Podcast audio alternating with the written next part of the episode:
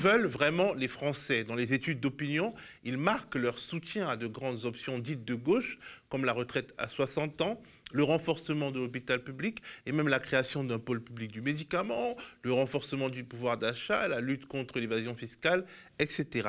Mais dans les sondages électoraux, il plébiscite des offres politiques qui ne recoupent pas ses aspirations. On pourrait en déduire que la gauche est désormais à la fois affaiblie et inaudible. Faut-il désespérer de la gauche? C'est le titre de ce livre de Rémi Lefebvre, professeur de sciences politiques à l'Université de Lille et chercheur. Bonjour Rémi. Bonjour. Comment allez-vous? Très bien. Alors, contrairement à ce que le titre de votre livre peut laisser penser, vous ne croyez pas à la thèse de la droitisation de l'opinion publique française? Vous évoquez plutôt une droitisation de l'offre politique. C'est quoi la différence? Le, paradoxe qu'on peut observer, vous l'avez pointé en introduction, c'est qu'en fait, il y a une droitisation du débat qui est sans précédent. Hein. on ne parle que de thèmes de droite. Hein, euh, jamais on n'a parlé autant d'immigration, euh, d'insécurité, jamais euh, des discours ouvertement xénophobes, antiféministes. Là, je pense évidemment, je, pense à Zemmour, mais pas simplement Zemmour. Hein. concrètement, Pécresse, la primaire de droite, hyper à droite. Évidemment, le, discours aujourd'hui toujours dominant des thèmes d'extrême droite. Il n'y a jamais eu une telle droitisation du débat politique Hein, euh, jamais on a vu une campagne aussi à droite, alors qu'effectivement, quand on regarde les attentes, des Français, globalement, la question de l'égalité, la question de la redistribution est, aujourd'hui très, très, forte. Et, aussi, finalement, même quand on regarde des enquêtes, et je pense aux, travaux de Vincent Tibérige, euh, qui montrent en fait que sur la, question du rapport à l'immigration, sur la question du multiculturalisme, sur la question du rapport à l'homosexualité, au féminisme, l'opinion est, plus progressiste qu'on pourrait le croire. Donc il y a un décalage, autrement dit, entre l'offre politique, ce qu'on entend dans les médias, dans le débat public, dans la campagne, dans les partis euh, dominants, et puis les, attentes des Français. Pointer et analyser ce décalage, ça permet d'analyser euh, euh, l'énigme d'une gauche qui est à la fois très faible électoralement. Hein. Aujourd'hui, dans les sondages, la gauche est à 25%, c'est un niveau très très faible, alors même que les potentialités aujourd'hui dans l'opinion, dans la société, hein, parce que vous avez évoqué finalement les sondages, mais on peut aussi évoquer plein de mobilisations. Hein. les Gilets jaunes, il y avait des potentialités de gauche. Hein. c'est pas un mouvement qui est totalement de gauche, mais il y, avait des, aspirations à la justice sociale dans les Gilets jaunes. Il y a eu ces dernières années euh, Nuit debout, il y a euh, le mouvement, euh, les, mouvements antiracistes, etc. Donc il y a plein de choses dans la société qui sont des, prises pour la gauche et que la gauche n'exploite pas. Et donc, et donc il y a pour moi droitisation effectivement de l'offre, hein, mais je ne crois pas du tout à cette thèse de la droitisation de la société, hein, qui d'ailleurs sur, laquelle des entrepreneurs politiques comme Zemmour, mais même aussi des gens plutôt euh, à droite de la gauche, euh, s'appuient sur cette thèse pour dire voilà, il faut s'aligner sur l'opinion. Des gens à droite de la gauche, c'est-à-dire Je pense à Jean-Christophe Cambadélis du PS qui, qui, peut avoir ce discours de dire voilà, la société se droitise, adaptons-nous à cette société droitisée et glissons vers la droite. Hein, cette espèce de, de, discours en fait d'adaptation à l'opinion qui justifie en fait aussi une forme de droitisation de l'offre. Mais en fait, peut-être qu'ils le disent parce qu'ils constatent les sondages électoraux, ils constatent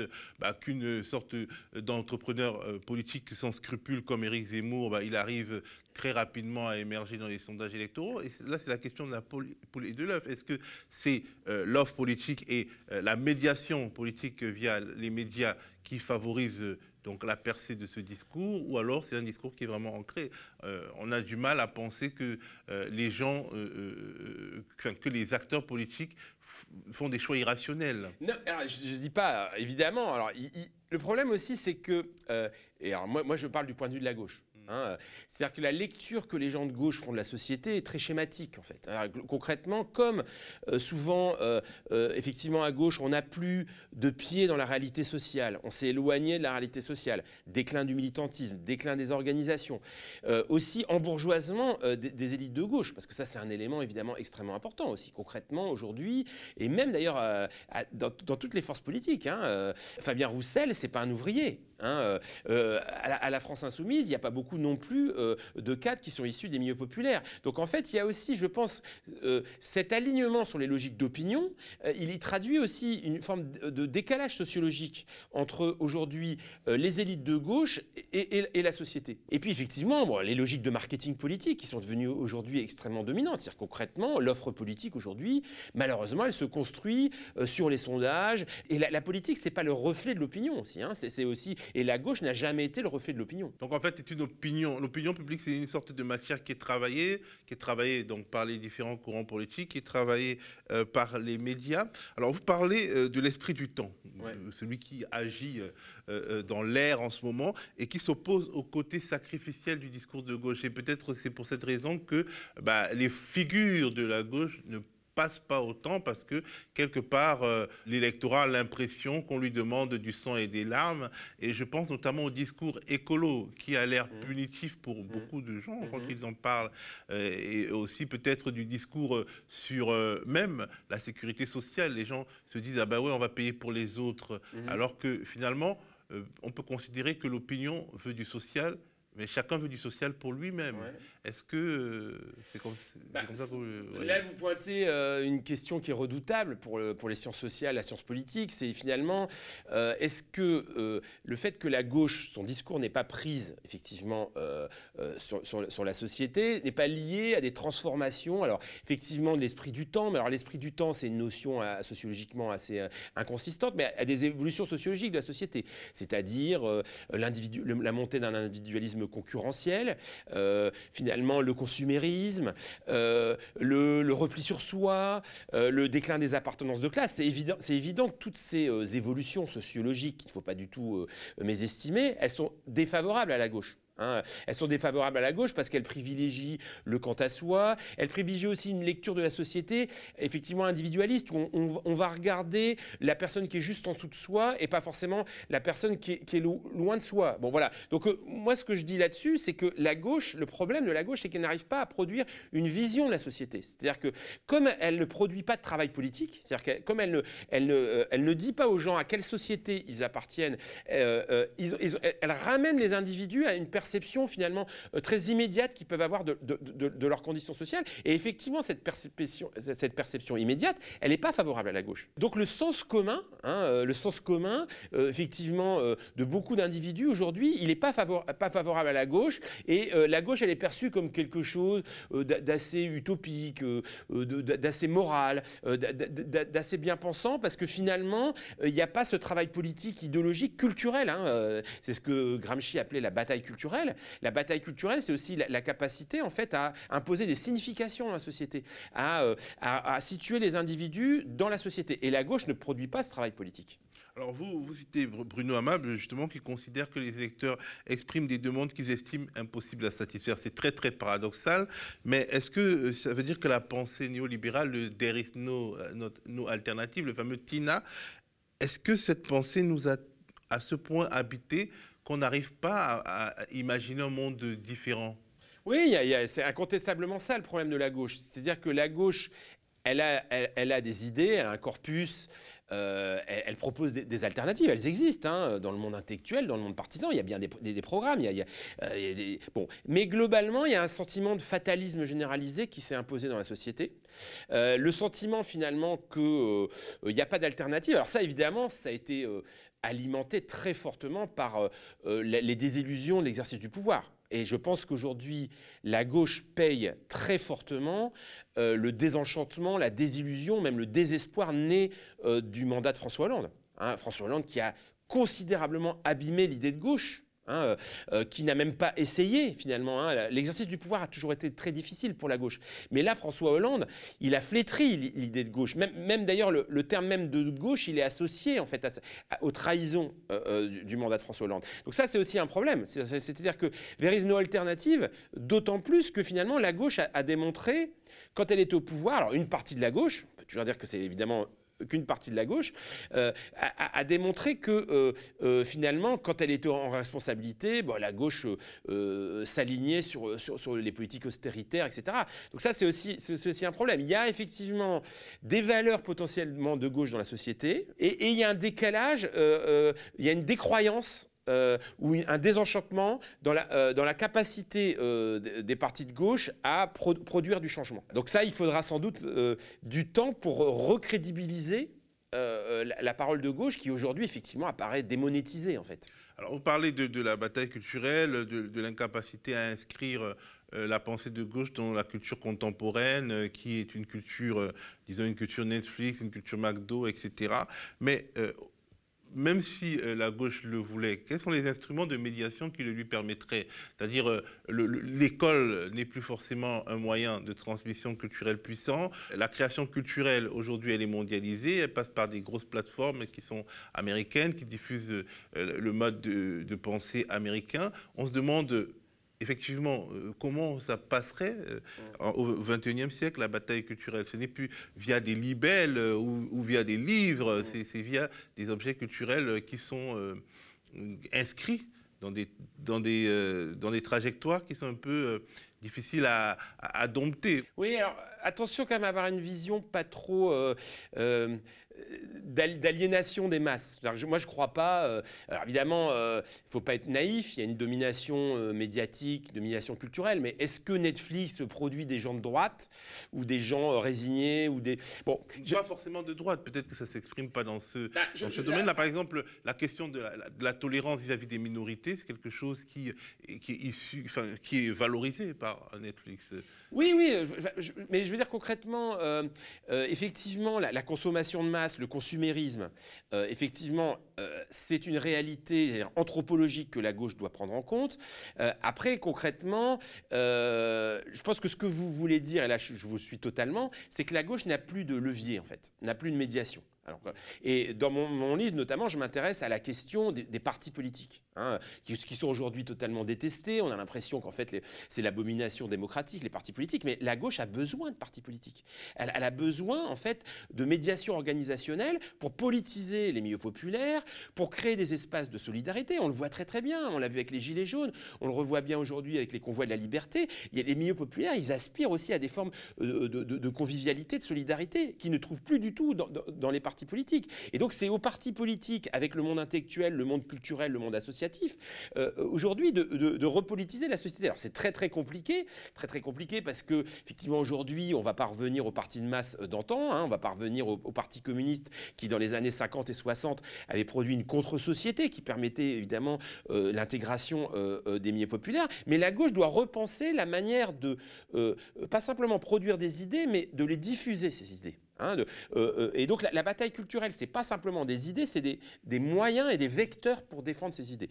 Et donc là, je trouve que la gauche est pas, pas très créative aussi, concrètement. Alors il y a les réseaux sociaux, hein, et les réseaux sociaux, par exemple, sont très utilisés aujourd'hui euh, par la France insoumise pour, produire effectivement de, la médiation, de la politisation, mais ça suffit pas. Je pense qu'il faut, que la gauche reprenne le chemin de l'action organisée. Hein. et, ça, et ça, et alors ça, ces outils-là ont totalement euh, disparu. C'est-à-dire qu'aujourd'hui, la réalité militante de la gauche, elle est, elle est très très faible. Mais justement, euh, la, dernière tentative pour faire contre-société, c'était les Gilets jaunes qui ont, qui ont inventé euh, toute une, quasiment une sorte d'art de vivre, qui ont renversé les, les, conceptions, qui ont fait évoluer la société, qui ont diffusé leur manière de penser en réalité au-delà des Gilets jaunes militants. Oui, oui, alors bon, les Gilets jaunes, attention. Auto-organisé. Oui, auto-organisé. Alors, euh, effectivement, avec aussi quand même des formes de bricolage. C'est-à-dire, est-ce qu'il y avait une vision homogène euh, chez les Gilets jaunes? Euh, là, Il y avait une efficacité culturelle.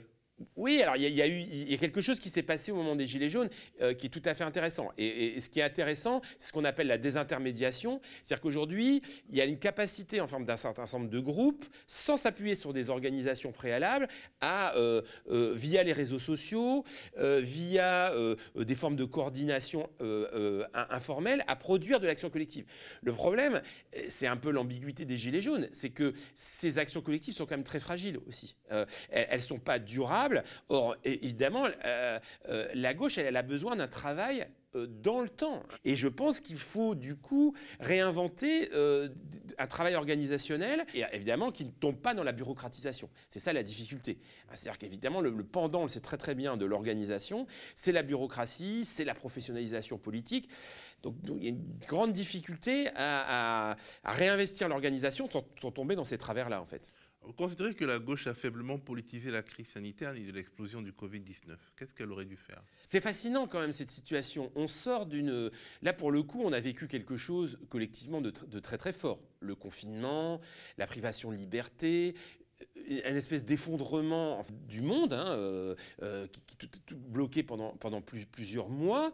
Et en fait, la gauche l'impression qu'elle n'en a euh, tiré aucun enseignement et que finalement, c'est business as usual. On repart en fait sur, euh, euh, sur euh, la question de la croissance, la question finalement d'un fonctionnement routinier de l'économie. Et moi, ça, me fait penser à une occasion ratée quand même pour la gauche, hein, qui avait l'occasion de dénoncer le productivisme, de montrer finalement que ce système aujourd'hui, même d'un certain point de vue des dépenses publiques, est totalement suicidaire. C'est-à-dire qu'on on va, on va payer très très longtemps cette, crise sanitaire. Cette crise sanitaire, elle a aussi des origines humaines. Hein, concrètement. Euh, elle est liée à un mode de production, elle est liée à la, mondialisation. Et la gauche n'a tenu aucun discours euh, sur cette crise. Alors même que ce discours-là pouvait avoir des accroches dans la société, puisqu'il y a bien ben, quelque chose Il y a quand même une, avancée de la pensée écologiste.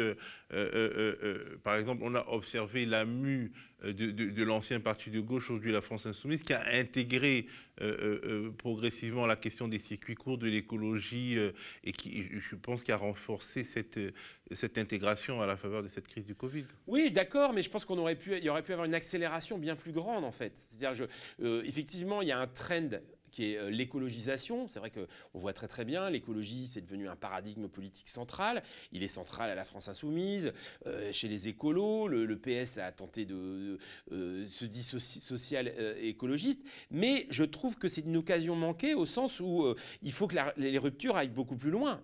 et c'était l'occasion finalement d'un basculement qui n'a pas eu lieu. Et, et la gauche n'a pas saisi cette opportunité pour produire, là encore, une s'engager dans un travail de contre-hégémonique, en fait. Voilà. Donc, euh, je, suis. Pourquoi c'est compliqué? Euh, Tout à l'heure, vous évoquiez la, question du, euh, finalement du sacrifice, la question du catastrophisme. Il y a aussi la, gauche, elle a du mal en fait à produire un récit positif. Hein. C'est-à-dire que finalement, elle a tendance effectivement à pointer ce qui ne va pas. La, droite, la, gauche est un antilibéralisme et elle a beaucoup de mal à produire un discours d'émancipation. Et, donc là, effectivement, on l'a encore vu en fait avec la, crise Covid.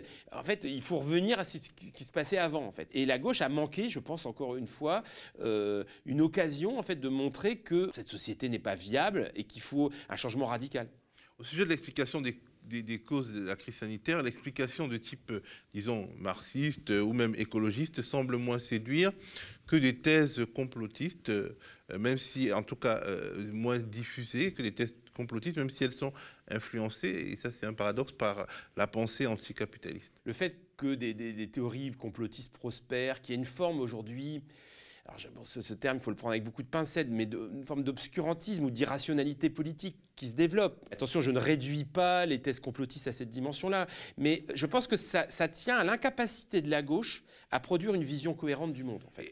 Est-ce que le complotisme n'est pas une auto-repolitisation? C'est-à-dire, je, je, sens en mon fort intérieur qu'il y a quelque chose qui ne va pas, je, vais chercher avec les moyens que j'ai, les outils de compréhension, je vais un peu chercher, je, récupère à peu près... Euh, euh, du bon et du moins bon, je mélange tout ça et ça me donne une forme. Enfin, je parle du complotisme contemporain lié à la crise sanitaire, qui, qui, qui des fois s'apparente, et c'est troublant, au bon sens commun. C'est-à-dire, euh, par exemple, euh, on va vous parler bah, des possédants qui écrasent tout le monde leur férule, qui veulent tout euh, euh, euh, qui veulent surveiller le monde entier. Donc, or, la logique de surveillance de masse, mmh. bon, en fait, elle est réelle. Ils veulent profiter du Covid pour le faire. Ça, c'est vrai encore.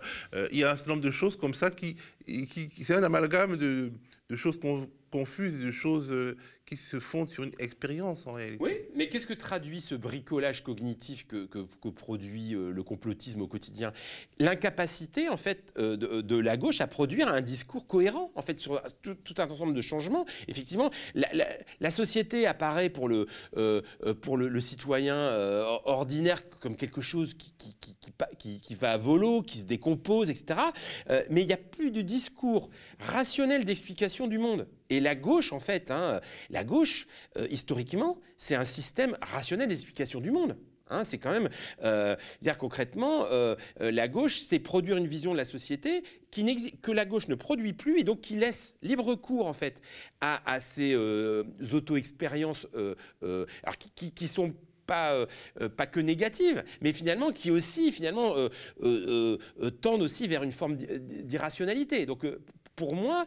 Euh, il y a aussi un peu d'impuissance, parce que si ce sont les Illuminati euh, qui ont décidé d'avoir notre peau, ils sont tellement forts qu'on n'y peut rien. Le, complotisme, c'est redonner du sens dans une euh, société qui n'en a plus. C'est-à-dire comment on reproduit de la cohérence. Mais pourquoi les citoyens produisent eux-mêmes cette cohérence. Cette cohérence, elle doit être produite par, un travail, par un travail idéologique que ne fait plus la gauche. alors que ne fait plus la gauche, la gauche n'est pas la, seule responsable du complotisme. Oui, ou alors qu'elle n'est pas capable, euh, qu'elle produit, mais qu'elle n'est pas capable de diffuser. Euh, effectivement, euh, alors sans négliger aussi effectivement le, poids des réseaux sociaux et effectivement des médias qui ont un pouvoir, une puissance bien plus grande que les idées de gauche ou les organisations de gauche, évidemment. Je voudrais qu'on parle un peu de la campagne électorale en vue de la présidentielle d'avril. Moi, j'y vois une hégémonie assez frappante du discours de droite, voire d'extrême droite, du discours identitaire du moins. Bah, c'est évident, c'est évident. Euh. Ce qui est terrible à gauche, c'est que d'un côté, la gauche, sur les questions socio-économiques, a une forme de fatalisme, et en plus, la question identitaire est, centrale. Hein. Les, deux étant liés, hein. c'est-à-dire que c'est aussi le jeu politique se reconfigure sur les questions identitaires parce que finalement, les, acteurs politiques ne peuvent plus se, différencier sur les questions euh, socio-économiques. Hein. Donc, euh, ces, deux, questions sont bien à articuler. Et donc effectivement, la gauche, elle subit ce discours identitaire, mais parfois elle l'alimente aussi. Hein, euh, c'est le paradoxe. C'est-à-dire qu'au lieu, au lieu de mettre l'accent sur la question sociale, la gauche, par exemple, va s'intéresser au beefsteak, euh, euh, à la viande, à la gastronomie. C'est des débats. Qu'est-ce que la, gauche a à faire avec ces questions-là? Je ne dis pas que ce n'est pas, pas complètement inintéressant, mais ce n'est pas du tout stratégiquement porteur. Mais évidemment que c'est totalement piégeux. Totalement d'aller piégeux, d'aller sur ce terrain-là. Hein, ou d'aller par exemple sur la, question de l'immigration. Hein. Moins la gauche parle d'immigration, mieux elle se porte. C'est ma conviction profonde. Mais, comment ne pas en parler alors que tout le monde en parle? Eh bien justement, il faut, il faut, euh, euh, il faut avoir le. Euh, l'immigration n'est pas un problème en France aujourd'hui. D'abord, qu'est-ce que ça veut dire l'immigration? Ça ne veut rien dire. Mais ces, questions-là sont totalement secondaires. D'ailleurs, euh, quand on regarde les enquêtes d'opinion, on le voit bien dans la hiérarchisation des attentes des Français. La question euh, de euh, l'immigration, mais je mets des guillemets parce que c'est un conglomérat de, questions confuses, n'est pas du tout centrale. La gauche n'a rien à gagner à s'intéresser à ces questions-là. la, lutte politique, c'est la lutte pour l'ordre du jour légitime, c'est la lutte pour l'agenda. Euh, la, gauche, elle entérine un agenda de droite. Elle ne doit pas parler de ces questions-là, ou elle doit en parler euh, euh, en, considérant que les problématisations de droite ne sont pas pertinentes. J'ai l'impression qu'en tout cas certains à gauche essayent de le faire, mais ils ne sont pas audibles parce qu'en fait l'organisation du débat ne leur permet pas de se faire entendre. Alors je voulais quand même que, vous nous disiez comment vous jugez la campagne des, différents candidats de gauche, hein, du, du, PS au NPA. Alors dans, notre chat, nos commentateurs ici aux médias détestent quand on dit que le PS est de gauche. D'ailleurs, est-ce que le PS est de gauche? Écoutez, le PS de François Hollande, non. Hein, c'était du, du, libéralisme, concrètement le CICE, la déchéance de nationalité, la loi travail. Euh, après, concrètement, euh, les électeurs euh, du PS, pour ce qu'il en reste, se situent quand même plutôt à gauche. Et globalement, comme à chaque fois quand il est dans l'opposition, le, PS, le PS a déplacé à gauche son, son discours. Hein. Vous, vous, regardez le programme d'Anne Hidalgo, il y a l'augmentation du SMIC, il y a une réforme fiscale, etc. Donc il y a des éléments de gauche. Donc, qui définit ce qui est de gauche et de pas de gauche? Euh, Est-ce que ce qui définit la gauche, c'est ses pratiques, c'est son discours? Bon, c'est compliqué. En tout cas, aujourd'hui, effectivement, la mémoire du quinquennat d'Hollande euh, brouille l'identité de gauche du PS, c'est clair. Et justement, est-ce que c'est ça qui explique la difficulté de la campagne d'Anne Hidalgo? Parce que c'est pas, pas fameux. C'est compliqué ce qui se passe. Déjà, moi, je suis étonné qu'on s'étonne qu'elle soit si bas, en fait. Euh, Hamon était déjà à 6, le PS était déjà à 6 aux élections européennes, donc il, est, faible depuis déjà quelques années. Alors la, seule chose qui surprend, c'est effectivement le fait que le PS ait, plutôt bien réussi les élections municipales et régionales. Mais euh, moi, ma, thèse là-dessus, c'est que euh, euh, le PS est un parti d'élus, mais il a gardé ses élus parce que c'était des élus sortants, pas parce que c'est des élus socialistes. Donc en fait, cet ancrage local du PS est en trompe-l'œil, concrètement. Le PS, le problème, c'est qu'il n'a plus d'identité politique entre euh, l'écologie, la France insoumise, et d'un côté aussi le centrisme euh, qu'incarne Macron, qui, a attiré aussi une partie des électeurs PS. Donc en fait, le PS a été écartelé, a été, euh, digéré par plein de forces politiques qui ont détaché son électorat, en fait. Et donc, a priori, il devrait mourir après 2022 Oh là là, les partis, vous savez, les partis meurent longtemps. Hein. Euh, le parti radical, le parti communiste, ils ont plus de 100 ans, ils sont toujours là. Hein. Euh, donc, en tout cas, évidemment, euh, si Anne Hidalgo ne dépasse pas les 5%, avec toutes les implications que ça pourrait avoir aux élections législatives, il est évident que le PS va passer un cap de plus dans sa décomposition et désintégration, ça c'est évident.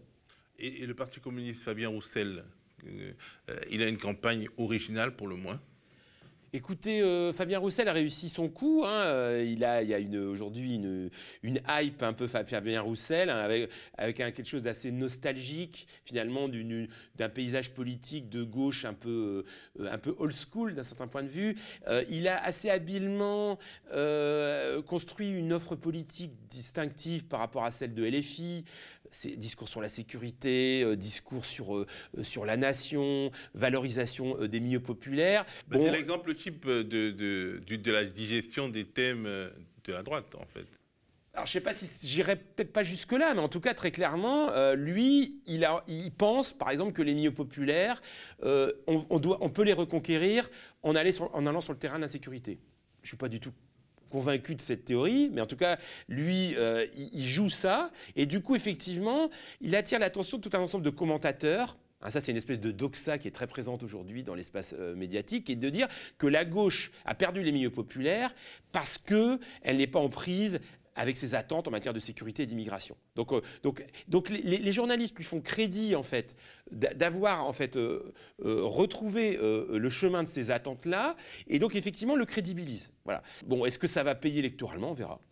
Est-ce que Yannick Jadot, justement, ELV, e est-ce qu'on peut considérer ELV justement comme faisant partie de cette galaxie des partis de gauche qui vont à l'assaut du pouvoir d'État C'est compliqué parce que ELV, euh, toute sa stratégie, c'est de substituer au clivage gauche-droite un clivage productivisme et écologisme. En même temps, euh, l'écologie est sociologiquement ancrée à gauche. Son, une partie de son électorat, une large partie de son électorat est plutôt de gauche. Et du coup, l'écologie a beaucoup de mal, en fait, à sortir du clivage gauche-droite. Et on le voit bien. Jadot, Jadot qui, refusait de parler de gauche il y a, deux ans, aujourd'hui, il se situe plutôt dans, dans l'espace de gauche, tout en, tout en essayant d'aller chercher des électeurs macronistes déçus. Bon. Donc euh, euh, l'écologie, euh, elle est un peu à cheval entre un nouveau clivage qui serait le clivage autour de l'écologie et l'incapacité à s'émanciper du clivage gauche-droite. Et sa campagne à Yannick Jadot? Bah, ce, qui est, en tant qu'observateur, moi, des, des, fois il descend dans les sondages. Moi, ce qui me frappe, c'est quand même le, euh, la capacité euh, de LV à mettre la question de l'écologie au cœur du débat. On en avait quand même beaucoup parlé ces dernières années de la montée de l'écologie. On en a parlé aux dernières élections municipales. Il y a eu quand même, euh, voilà, les mobilisations, les marches climat. Et en fait, ça, ne se matérialise pas du tout sur l'offre euh, dans, le débat électoral au moment de ces élections présidentielles. C'est un vrai problème, évidemment, euh, pour un, candidat qui a fait de l'écologie son marqueur principal. Hein. on ne parle pas d'écologie, euh, et donc du coup, évidemment, beaucoup de mal à, embrayer sur son discours quand, ce thème-là n'est pas du tout au cœur de l'agenda électoral. Christiane Taubira, finalement, est-ce que c'est la vraie candidate de la social-démocratie? Parce qu'il y a quand même des, des, forces politiques qui sont allées la chercher, qu'on peut aussi identifier au PS. Est-ce que finalement il y avait une sorte de, panique face à l'incapacité d'un Hidalgo euh, de monter et qu'on a essayé de créer une candidature de rechange De quoi la candidature Christiane Taubira est-elle le nom? Bah, c'est compliqué. Je pense que tout ça est beaucoup plus euh, euh, moins pensé, moins intentionnel que ce que vous présentez. Taubira, effectivement, ça témoigne, à mon avis, d'une tendance à l'individualisation dans le champ politique. C'est-à-dire qu'émergent des personnalités, comme ça, sur la base de leur image, sur leur la, base, finalement, d'une personnalité qui va, sans appui vraiment partisan, être projetée. Alors, elle a, elle été appuyée par la primaire populaire, qui est un processus assez compliqué. Est-ce que vraiment la primaire populaire a été créée pour défendre sa candidature? Je pense que c'est un peu plus compliqué, un peu plus compliqué que ça. Et puis, effectivement, elle défend elle se situe dans un, espace de la gauche modérée et responsable, entre guillemets, euh, qui finalement est un peu orpheline parce que la candidature d'Anne Hidalgo ne, prend pas. Mais globalement, euh, elle n'a pas de soutien de parti très très fort. Et là, le fait qu'elle vienne d'être abandonnée euh, par le parti radical compromet très très fortement la viabilité de sa, candidature. Voilà, c'est un, effet médiatique. effectivement, euh, ça incarne effectivement une gauche morale, entre guillemets, qui correspond à une réalité dans, l'opinion, euh, mais finalement qui est très fragile. Est-ce qu'on peut penser que Jean-Luc Mélenchon euh, réussira son pari d'arriver au second tour Est-ce qu'une dynamique peut se créer et comment vous jugez globalement sa campagne? Écoutez, Jean-Luc Mélenchon, il essaie de, tenter l'opération euh, qu'il avait conduite à 19% euh, il y a 5 ans et qui avait, euh, été alimentée par le vote utile. Hein. Concrètement, à un moment donné, Mélenchon, dans la campagne, a, réussi en fait à siphonner une partie de l'électorat du PS, l'électorat écolo qui n'avait pas de candidat, et il a réussi à à la fois mobiliser un peu les milieux populaires, hein, plus que d'habitude, et l'électorat de gauche traditionnel. Donc Jean-Luc Mélenchon essaie de, retenter cette opération, hein, c'est à, la fois euh, aller chercher euh, les abstentionnistes et les milieux populaires avec une posture tribunicienne, hein, et en même temps euh, contraindre, tordre le bras un petit peu aux électeurs de gauche en leur disant vous n'avez pas le choix, vous devez voter pour moi, puisqu'il n'y a, pas d'autre option. pour l'instant, on ne peut pas dire que ça marche. Hein, si on se situe dans les sondages. Et c'est vrai que le problème là de, Mélenchon, c'est que euh, son handicap, c'est qu'il n'y a pas beaucoup d'intérêt pour la campagne. Il y a le risque d'une forte abstention. Donc, qui dit abstention dit abstention des milieux populaires. Et donc, effectivement, il l'a reconnu lui-même. S'il n'y a pas de mobilisation électorale, il ne réussira pas à réaliser le, coût en fait euh, de, 2017. Euh, donc, mais la campagne, elle n'est pas terminée. Il va y avoir des débats. Euh, Macron va entrer en campagne euh, et, donc il peut encore se passer beaucoup de choses. Mais c'est quand même à ce stade un échec pour la France insoumise parce que la France insoumise, euh, elle avait un peu tué le match en fait à gauche en, 2017. Et là, on a l'impression que Mélenchon, même s'il est devant, c'est une force politique parmi d'autres à gauche et que finalement il n'a pas réussi à faire, à réussi à faire son trou en fait électoral à gauche et donc il est toujours globalement fragile, hein, Jean-Luc Mélenchon. Écoutez, euh, moi je trouve que sa stratégie a été euh, très erratique depuis 2017. Hein, il a oscillé entre une stratégie populiste et une stratégie d'union de la gauche. Il est passé de l'un à l'autre. Euh, il a chuté sur les élections intermédiaires qui ont été très mauvaises hein, pour, lui, les élections européennes, les élections municipales, les élections régionales, départementales. Je pense aussi, donc ça c'est une thèse que je développe dans mon livre, que Jean-Luc Mélenchon n'a pas mené un travail politique vis-à-vis des milieux populaires. Euh, il, a la conviction en fait qu'il peut emporter les milieux populaires à l'occasion de l'élection présidentielle sur des coups, hein, sur une grande baston démocratique qu'est l'élection présidentielle. C'est un peu la manière dont il présente l'élection présidentielle. Mais du coup, il a euh, négligé euh, un travail de fond dans les milieux populaires euh, qu'il n'a pas pu mener parce qu'il n'a pas développé son parti, en fait. Hein. Et, moi, je suis assez critique sur finalement le, ce qu'on appelle le gazeux à la France insoumise, c'est-à-dire cette espèce de, d'organisation un peu ectoplasmique qui n'a pas permis, en fait, à Jean-Luc Mélenchon de mener un vrai travail politique de repolitisation et de remobilisation des milieux populaires. Ça, je trouve que c'est dommage et quelque part, il en paye le prix aujourd'hui lors de cette campagne présidentielle. Alors, 2022, euh, c'est une année charnière. Après, il y aura des reconstructions politiques. Euh, tous les, toutes les forces de gauche pensent au coup d'après. Mhm.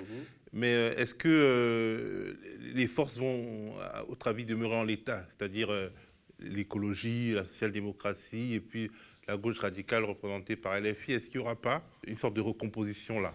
Moi, je suis pas devin. Hein. J'analyse déjà la situation politique, c'est déjà assez compliqué. On, donc, on peut, quand même émettre des hypothèses. Je pense que tout va dépendre des, euh, alors des scores, évidemment, l'élection présidentielle. Hein, euh, et attention, quand même, pour, pour, terminer ce que j'ai dit sur Mélenchon, euh, le, Mélenchon aussi, sa conviction, c'est que le seuil d'accès au deuxième tour a baissé effectivement, avec la fragmentation du nombre de candidatures. Donc effectivement, on ne peut pas savoir ce qui va se passer, parce que concrètement, aujourd'hui, avec 16% des voix, on peut arriver au deuxième tour, hein, si on, on s'en tient au rapport de force dans les sondages. Alors, qu'est-ce qui va se passer? Je pense que tout va dépendre du score des élections présidentielles, mais aussi des élections législatives. Hein. C'est-à-dire concrètement, quelle force politique après 2022 euh, à gauche aura un groupe parlementaire, aura donc aussi un financement politique pendant cinq ans, hein, puisqu'il faut rappeler en fait que le financement des partis politiques dépend du score aux élections législatives, du nombre de députés et du nombre de voix. Et donc tout ça va déterminer le paysage politique euh, euh, post-présidentiel. Et donc là, la question, euh, c'est quelles forces politiques seront encore sur le terrain à gauche? Et puis ensuite, est-ce qu'une recomposition partisane sera lancée ou pas? Parce que concrètement, moi je pense qu'aujourd'hui, le salut de la gauche ne peut passer que par une recomposition partisane. En fait, là, on est, vous disiez, ils sont, tous sur le coup d'après. On est dans un paysage politique où les forces de gauche euh, sont dominées par des logiques d'appareil, de corporatisme d'appareil. Hein, qui fait qu'ils pensent tous aux prochaines élections intermédiaires, aux prochaines élections municipales, aux prochaines élections, européennes. Si on reste avec ce, ce, paysage politique de petits appareils, hein, c'est petits appareils qui se font la guerre, hein. qui se font la guerre, on, va, on va remettre 5 euh, euros dans, dans, la machine et on va repartir sur ces, sur ces logiques d'appareils. Je pense qu'aujourd'hui, il faut un big bang euh, organisationnel à gauche. Concrètement, aujourd'hui, il y a quand même des convergences entre euh, les écolos de gauche, le Parti communiste, les socialistes de gauche. Euh, euh, la France insoumise, ces gens-là peuvent reconstruire quelque chose qui soit plus fédérateur que les petits appareils euh, qu'on observe aujourd'hui. Merci beaucoup en tout cas, Remis fait pour cette discussion. Je rappelle le titre de votre livre qui va sortir le 3 mars. Le 3 mars. Faut-il désespérer de la gauche aux éditions textuelles? Il est déjà en précommande chez votre libraire ou sur les grosses plateformes de préférence chez votre libraire parce que eh ben, nos libraires, ils en ont besoin. Merci de nous avoir écoutés. Je remets l'antenne.